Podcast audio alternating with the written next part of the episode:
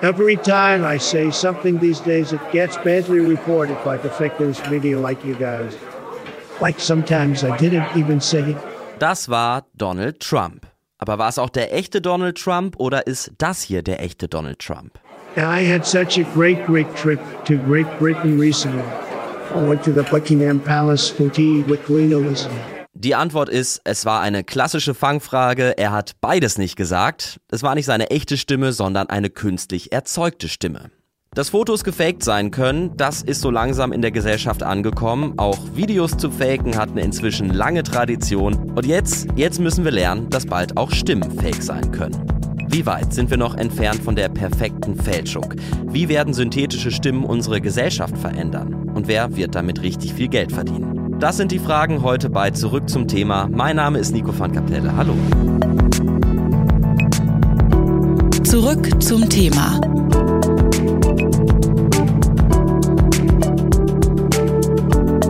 Bevor wir mit hellseherischen Fähigkeiten die Frage beantworten, wann wir echte Stimmen nicht mehr von künstlichen Stimmen unterscheiden können, gehen wir mal zurück ins Jahr 1939 zur Weltausstellung in New York und hören da etwas total beeindruckendes, die Vorstellung vom Voder. Well, we've heard the voter make a word, and by combining words, of course, we get a sentence.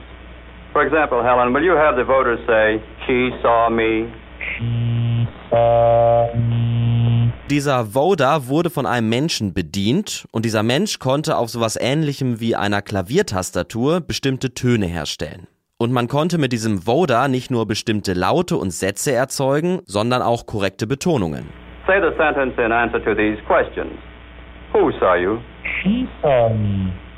Whom did she see? She saw me. Well, did she see you or hear you? She saw me. Das war natürlich wahnsinnig beeindruckend. 1939 war das. Dieser Voder hat auf eine Art funktioniert, an der für künstliche Stimmen auch noch lange geforscht wurde. Der Voder hatte einen Oszillator, das heißt eigentlich nichts weiter, als dass elektronisch ein Ton erzeugt wird. Der hier zum Beispiel. Das ist ein 150 Hertz Ton. Und der kann verändert werden, und zwar so, dass die Tonwellen enger zusammen oder weiter voneinander entfernt sind. In diesem Fall enger zusammen, also höher, 200 Hertz. Und vielleicht könnt ihr euch jetzt auch schon vorstellen, dass man, wenn man das gut genug aneinander reiht, ohne Probleme Sprache imitieren kann oder zumindest Laute. Dorothee Wiegand arbeitet beim Technik-Nachrichtenmagazin Heise und beschäftigt sich schon lange mit dem Thema Text-to-Speech. Also, wie bekomme ich einen Text in gesprochene Sprache, ohne dass ein Mensch ihn sprechen muss? Ich habe sie gefragt, wie lange sie sich schon mit dem Thema beschäftigt ich würde mal sagen, so 15 Jahre, da habe ich mir zum ersten Mal verschiedene Programme angeguckt, die auch so richtig für den Endanwender gedacht waren. Und da konnte man Texte reinfüttern und dann haben die das vorgelesen. Das klang alles noch sehr künstlich, aber äh, ich erinnere mich, dass der Test sehr viel Spaß gemacht hat. Eins hieß Balla Bolka, da weiß ich gar nicht, ob es das heute noch gibt. Gibt es. So hört sich Balla Bolka an. Man kann sogar die Stimmhöhe auswählen. Crazy Shit. Hören wir noch mal in den 70 Jahre älteren Voda rein. Ich würde sagen, für 70 Jahre Forschung ist das eine beeindruckend langsame Entwicklung. Dabei war der Voda noch nicht mal der Anfang. Ich bin selbst ganz erstaunt, wie früh damit schon herumexperimentiert wurde. Das ist ja wirklich schon etliche hundert Jahre her, dass Leute allererste Apparaturen erstellt haben äh, mit irgendwelchen Luftströmen und Lederschläuchen und so weiter, wo dann eben anfangs Vokale erzeugt werden sollten. Das waren, man muss natürlich sagen, dass dass all diese frühen Dinge, das waren dann doch vielleicht eher so Machbarkeitsstudien. Es hat ja alles doch sehr künstlich geklungen. Und das ist eben auch das Problem durch Oszillatoren, egal wie gut man diese Tonhöhe auch verändert, es ist halt keine echte Stimme. Deshalb hat sich für möglichst realistische Stimmen eine andere Herangehensweise durchgesetzt. Man nimmt reales Audiomaterial und schneidet es neu zusammen. Aus meinen letzten Sätzen kann ich zum Beispiel ohne Probleme machen, das Problem ist nicht real, es gibt keine realistische Stimme. Und ein bisschen eleganter als ich das jetzt gemacht habe, macht es der YouTube-Kanal YouTube Kacke in der Tagesschausprecher Jan Hofer uns plötzlich verrät, was er vor der Sendung gemacht hat. Heute im Studio Jan Hofer. Guten Abend, meine Damen und Herren, ich begrüße Sie zur Tagesschau. Ich habe Cannabis geraucht und bin extrem breit Shish. So, und jetzt ist es gedanklich kein großer Schritt mehr, dass man nicht einfach nur Wörter oder Silben oder sogar Buchstaben nimmt und die neu zusammenschneidet, sondern so kleine Audioschnipsel, die nennt man dann auch Samples, dass man die Person alles sagen lassen kann. Eindrucksvoll demonstriert hat das als einer der ersten Adobe im Jahr 2016 mit dem Programm Voco. Die Radiomacherin Katharina Thoms war damals schwer beeindruckt von der Präsentation von Voco, weil mit der sollte es möglich sein, Stimmen eben künstlich zu erzeugen. Und dort konnte man im Audioschnitt Wörter ersetzen, die der oder die Gesprächspartnerin nie gesagt hatte. Photoshop Voiceovers. Please welcome to the stage, Zayu. Zayu. Hello everyone. So as you can see, we have the audio waveform above it. And we have the text under it. And uh, when we play back, the text and the audio should play back at the same time. So let's try it. And uh, uh, I kiss my dogs and my wife. Okay. So let's say three times. oh. and uh, uh, I kissed Jordan three times.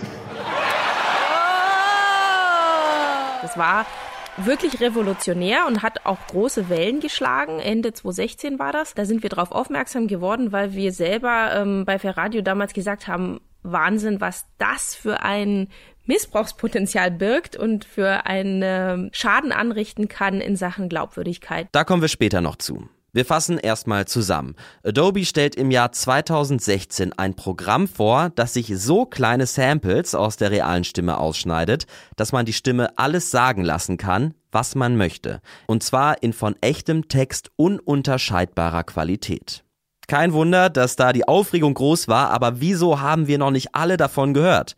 Weil es wohl eher ein PR-Gag war. Die Software, die ist bis heute nicht auf dem Markt, das übernahmen dann andere Unternehmen. Und welches da führend ist, das ist vielleicht keine ganz große Überraschung. War es jedenfalls nicht für Sandra Müller. Auch sie ist Radiomacherin und bei Fair Radio, einer Initiative für glaubhaftes Radio. Der nächste große Schritt war, glaube ich, als Google Duplex ähm, vorgestellt wurde. Das ist ja so ein Tool, mit dem man ähm, sein Smartphone telefonieren lassen kann. Also ich sage meinem Smartphone, ich gebe dem die Daten ein und sage, ruf mal da an in dem Lokal, dass ich einen Platz reservieren will zum Essen oder beim Friseur einen Termin zum Haarschneiden vereinbaren will. Und wenn man sich das anhört, dann ist es eben schon so, dass die Maschine schon mit einem Menschen telefoniert und der Mensch gar nicht unbedingt merkt, dass dann eine Maschine mit ihm spricht. So how can I help you? Hi, I'm calling to book a women's haircut for a client. Um, I'm looking for something on May 3rd. Sure, give me one second. Mm-hmm. Sure, what time are you looking for around? At 12 p.m. Depending on what service she would like, what service is she looking for? Just a woman's haircut for now. Okay, perfect. So I will see Lisa at 10 o'clock on May 3rd. Okay, great. Thanks. Great. Have a great day. Bye. Das war ein echtes Telefonat, sagt Google jedenfalls. Die Stimme war auch eine echte Stimme, also war sie jedenfalls mal. Mit der Sprecherin hat man vermutlich ewig lange Stunden in einem professionellen Tonstudio verbracht und konnte bis ins kleinste Detail genau die Sachen einsprechen, die man für eine synthetische Stimme halt so braucht. Aber ist euch aufgefallen, was die Google-Stimme ganz am Anfang gesagt hat? Sie würde für eine Klientin anrufen. Was wäre aber, wenn es die eigene Stimme wäre, die anruft? Oder vielleicht noch interessanter, jede mögliche Stimme, von der man nur ein bisschen Ausgangsmaterial braucht. Und jetzt gibt's ja auch äh, schon wieder neue äh, Stimmsynthese-Beispiele von einem kanadischen Unternehmen, die da ganz früh mit dabei waren, von jungen Entwicklern. Die haben tatsächlich komplette Stimmen nachgebaut. Wenn man das anhört auf der Internetseite, ist es für mich schon nicht mehr zu erkennen, was ist die Originalstimme. I should probably get in shape this year. Und was ist das Nachgebaute? I should probably say hello to Detector Radio this year. Lyrebird heißt diese Software. Und mit der ist es nicht nur möglich, diese toll klingende weibliche Stimme sagen zu lassen, was man möchte. Lyrebird kann, wenn man die Software mit genug Material füttert, in jeder Stimme alles sagen. Da haben sie mit so einer Technik einen Podcaster in den USA, der sehr bekannt ist, Joe Reagan. Den haben sie eben nicht gefragt, ob sie seine Stimme nachbauen dürfen, sondern sie haben einfach das viele, viele, viele Audiomaterial, das es nun mal von ihm gibt, ähm, das haben sie einfach durch so eine Software laufen lassen. Und dann haben sie daraus seine Stimme neue Texte sprechen lassen. Und also, ich habe mir diese Sachen angehört, ich wäre nie im Leben drauf gekommen, dass das nicht der Typ ist. I've never told this story before, but on Thanksgiving weekend, I was doing a set at the comedy store and some idiot ran up on stage. He comes up to me during the middle of my set and tells me that we are in a simulation. The guy was drunk out of his mind. But now that we have deep fakes and fake voices, I'm starting to believe that we're not far off from simulations after all. Inzwischen gibt's auch noch ein paar andere Programme, die das können. Kommen wir jetzt also zum Eingemachten. Es ist theoretisch möglich, eine Stimme alles sagen zu lassen, was man möchte. Zum Beispiel habe ich die Standard Lyrebird Stimme sagen lassen. I should probably kill my husband this year. Lieber Hörer, liebe Hörerin, das hier, das könntest du sagen. Wenn ich genug Audiomaterial von dir hätte, am besten in Englisch, dann könnte ich deine Stimme sagen lassen, dass sie deinen Mann töten möchte. Zurzeit ist es auf jeden Fall noch möglich, synthetische Stimmen auch durch technische Mittel zu entlarven. Das wird in Zukunft aber wohl nicht mehr möglich sein.